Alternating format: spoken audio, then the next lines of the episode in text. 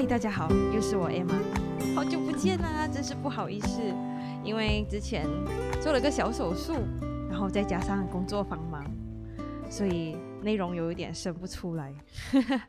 接下来我们会继续努力的，谢谢大家的等待。我们今天没有我们，今天就我自己跟大家分享我的手术心得，然后还有情绪与身体的关系。就在今年三月的时候，我去做了一个微创手术，主要是把卵巢的水流还有子宫里面长相不太正常的息肉给拿掉。为什么会去做这个手术？是因为我打从十三岁第一次来月经，到现在我的经期其实一直都是不固定的，有时候量多，有时候量少。少的时候并不会有任何疼痛，可是量多的时候就会痛到不能正常活动，连站着都会辛苦。再就是我的经期，通常都会很早来，提早来，甚至是一直不会停的，然后量一直少少的。所以我做了几个不同的检查之后，医生建议我做微创手术，把这些都处理掉。其中一个原因也是因为我还没怀孕，然后再来就是它也影响了我日常的生活，我的工作效率也会变得不太好。所以处理掉会比较好，再不处理的话，可能还会继续的这么乱。会继续的这么痛。其实这个手术已经很普遍了。我们在呃医院的时候有问到护士，会不会很多人像我这样子？护士说其实是蛮普遍的，很多女生都有这些问题。听到了这个答案之后，就让我开始反思：为什么我们现代人会有那么多大大小小疾病的问题？是因为饮食吗？还是因为遗传？还是因为情绪？在饮食和遗传上面，医生没有给我任何确切的答案。其实做完手术之后，我也有问过医生，我应该怎么去预防这样子类似的事情再次发生在我身上。其实医生也没有办法给我一个很好的答案，他只是默默的摇了摇头，然后让我尽快怀孕生孩子。我就姑且怀疑这个方法可能对我有效，等我试过了再跟大家分享。所以，就算上网搜寻任何的资料，或是翻阅书籍，其实大家都各有各的说法，很难下定论。所以，我就姑且怀疑这两样都有影响，就是饮食和遗传都有几率去影响我们的健康状况。还剩下情绪，我相信大家都略有所闻，听过某几种癌症其实跟情绪或者是压力都有密切的关系。今天我就想跟大家。聊一聊关于情绪以及妇科疾病的关系。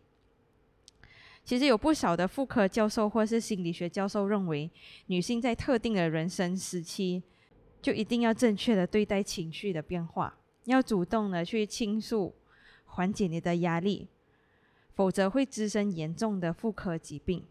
大量的临床病例也表明，大约有九成左右的女性患上子宫肌瘤、卵巢囊肿。等等的器官病变之前，其实都伴随着心理和情绪的异常变化，比如说易怒、易烦、啼笑异常。然而，女性的心理和情绪如果发生异常的波动，就会导致我们人体内的内分泌功能失调，从而引发了雌激素分泌细乱，变成众多妇科疾病的根源。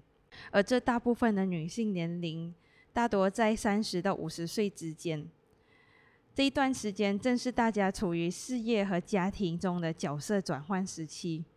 很多女性由于不适应自己在各种关系中的应对，还有转换，而产生了不良的情绪。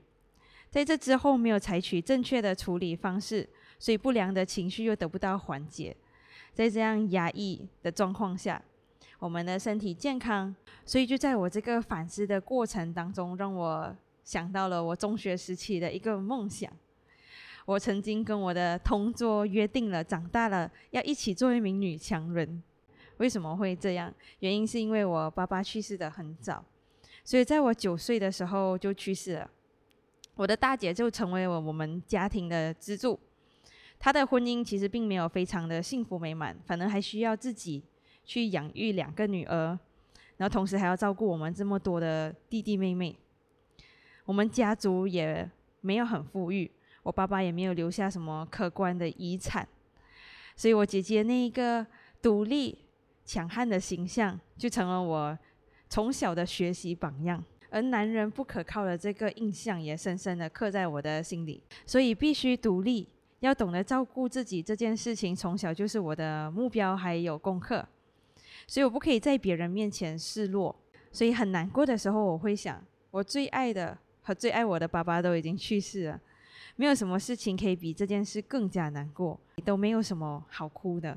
同时，我也一直会有“如果我是男生就好了”的这种想法，因为女生会来月经，会经痛，会没有力气，会让我变得脆弱。到最后，我会变得很擅长用笑或者是冷战来掩饰我的情绪。喜欢或不喜欢，其实我都会对你微笑。生气的时候就不讲话。这个想法和自我保护的模式，一直到我离开家去台湾念书。的期间，我无意间接触到了各种不同的心理学书籍，我才发现原来我跟里面的很多个案一样，都一直在压抑自己的情绪。所以适当的发泄其实也没有什么大不了的，我的朋友也不会因此而讨厌我。所以我慢慢的开始学会了，想哭的时候就找一个电影，催泪电影看一看，哭一哭，也会赶在朋友面前开始承认自己其实很想哭。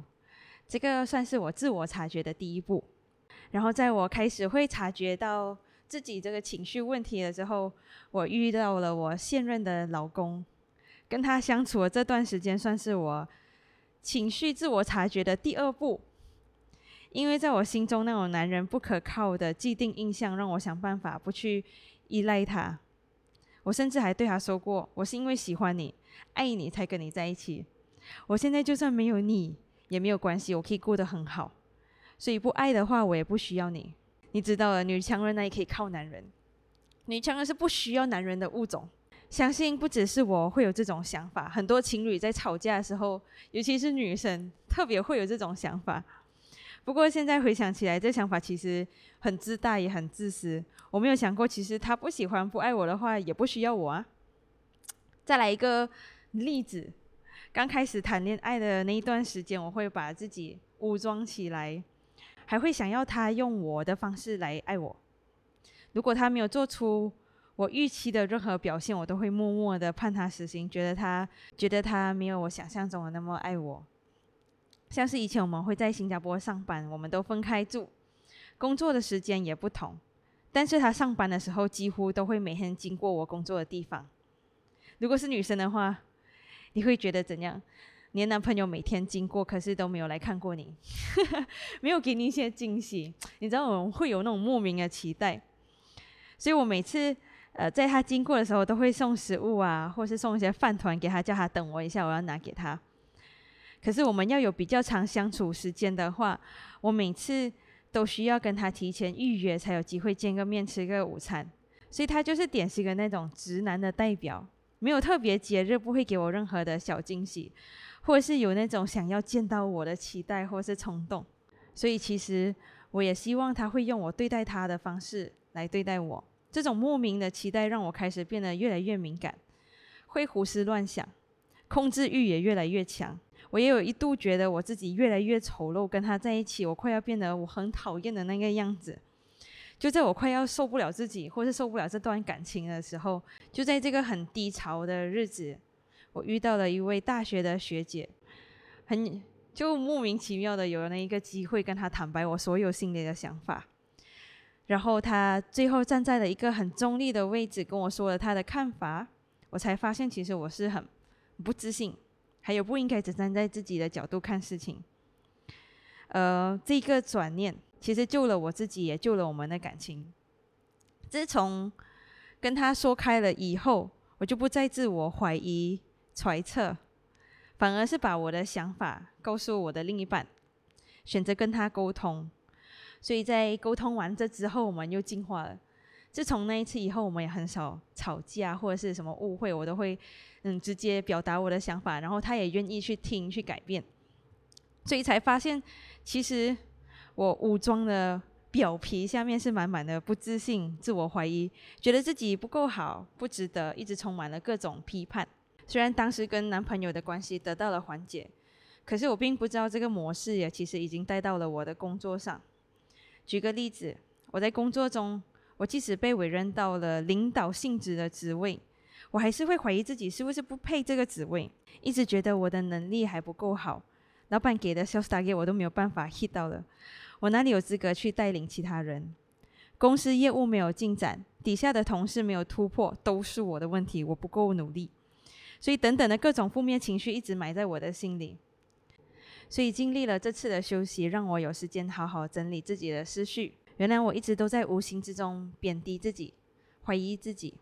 然而带着这种想法还有情绪，可能才是那个让我止步不前、无法真正发挥自己强项，甚至可能会让自己身体不健康的那个绊脚石。我不禁能怀疑，我的这一些情绪和我的身体健康是不是有关系？现在再问我自己多一次，我还想当个女强人吗？我的答案是会。但是不会再是那一种，我才不需要男人，我才不会喊痛，不能在别人面前流泪，完全不甘示弱这种一直抱着偏激想法的女强人，而是我会诚实的表达，以及面对我的感情，也会接受不是所有事情都一定要如我所愿般的发生。我会接受我的脆弱，让这个脆弱成为我的养分，变成我成长的动力。我知道我这一个部分还不足够，我会继续努力的改进学习。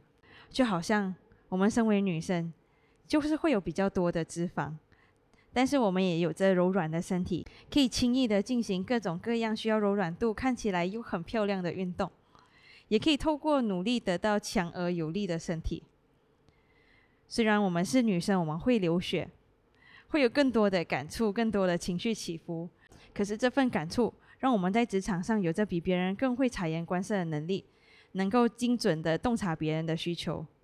所以我想要成为这种可柔也可刚的女强人。最后，虽然我也还在这个爱自己、发现自己的路上不停的努力以及探索，我也相信未来各种挑战可能会让我有更加不同的启发。不过，我希望现在这份小小爱自己的能量可以传递到大家那里。好吧，今天的分享就到这里。如果你有跟我相同的经历，想要跟我分享，也非常欢迎你留言给我。我们下次再见啦！